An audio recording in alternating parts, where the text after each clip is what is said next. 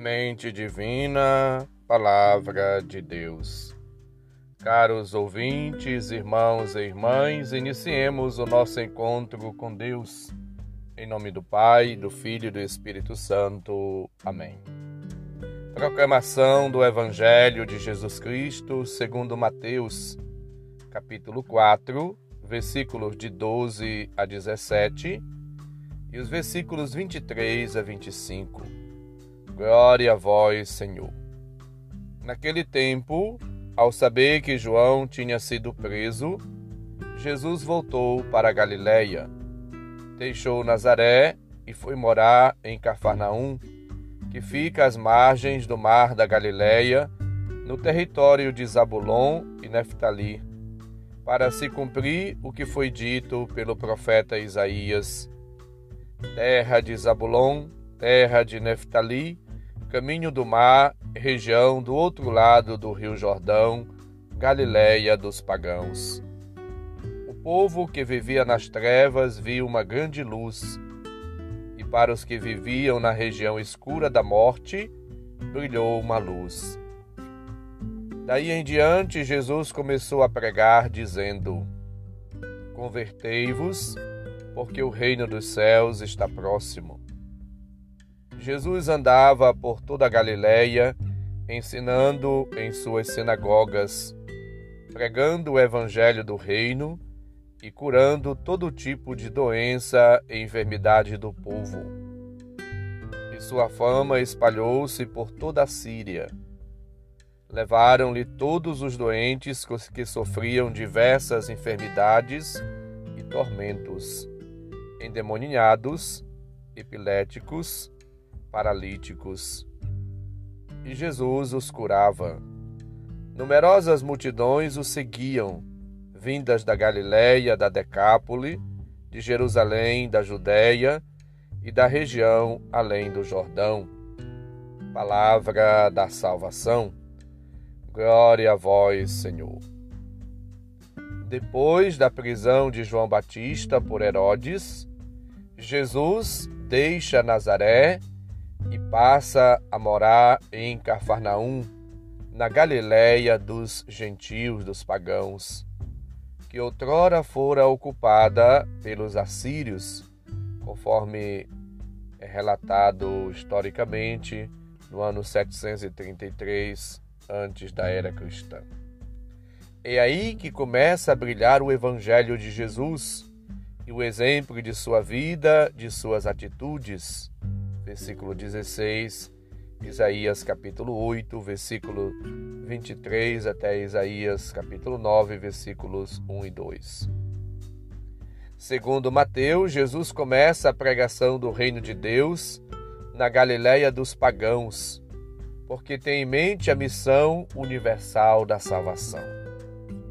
A palavra que dirige aos judeus e aos pagãos é a mesma Convertei-vos, porque está próximo o reino do céu. Versículo 17. Jesus percorre as sinagogas, prega o evangelho do reino, realiza milagres curando entre o povo todas as doenças e enfermidades, conforme ouvimos no versículo 23.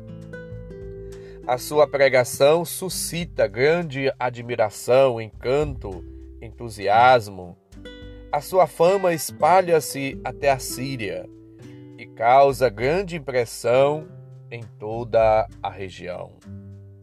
Muitos acorrem ao seu encontro, na certeza, na convicção de que serão curados, libertados de suas doenças e enfermidades. Nas suas viagens missionárias, Jesus é acompanhado por muitos milagres cura de várias doenças, libertação de demônios, enfermidades, etc. Ele é o verdadeiro servo de Deus, que carrega sobre si as enfermidades de toda a humanidade, conforme lembrava Isaías 53, 4. A sua pregação é um chamado, uma súplica, uma exortação para que todos acolham sua vida e o dom divino da reconciliação, da salvação que o Pai oferece gratuitamente, generosamente a todos e todas. Cristo é a verdadeira, a maior luz do mundo.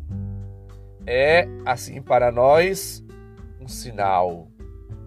Ele vem, assim, afastar, expulsar, dirimir as trevas. Ele vem para trazer luz.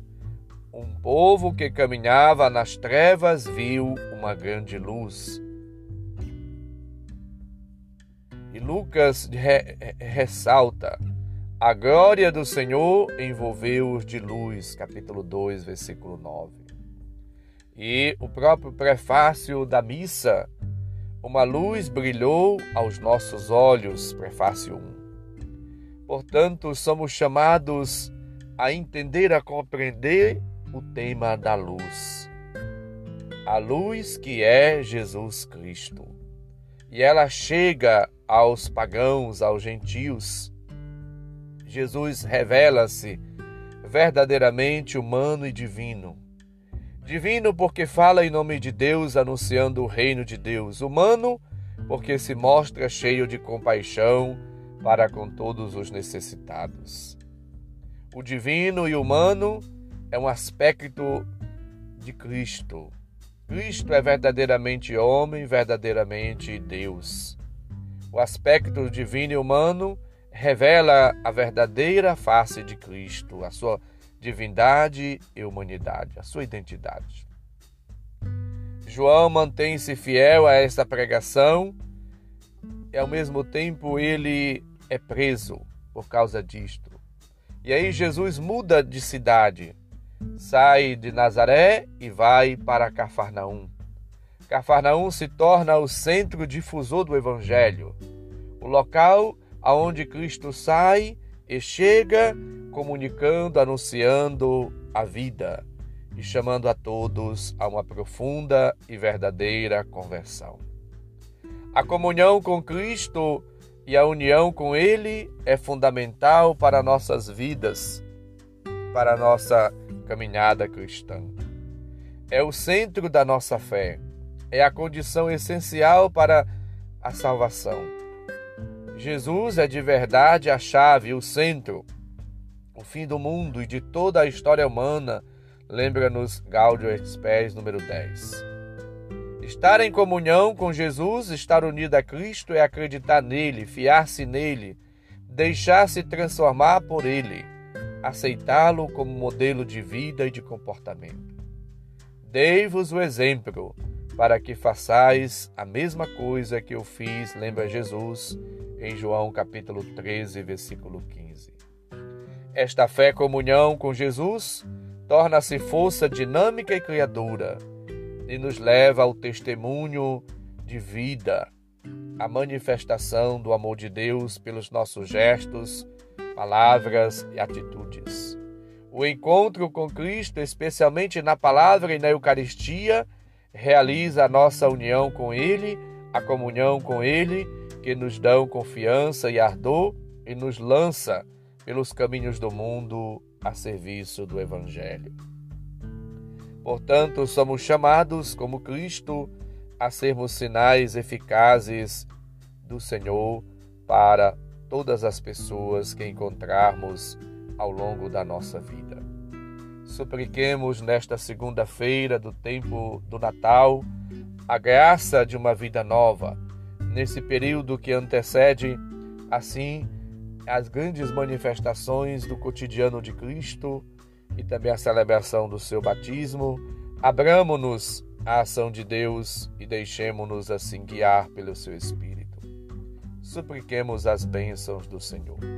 O Senhor esteja convosco, Ele está no meio de nós.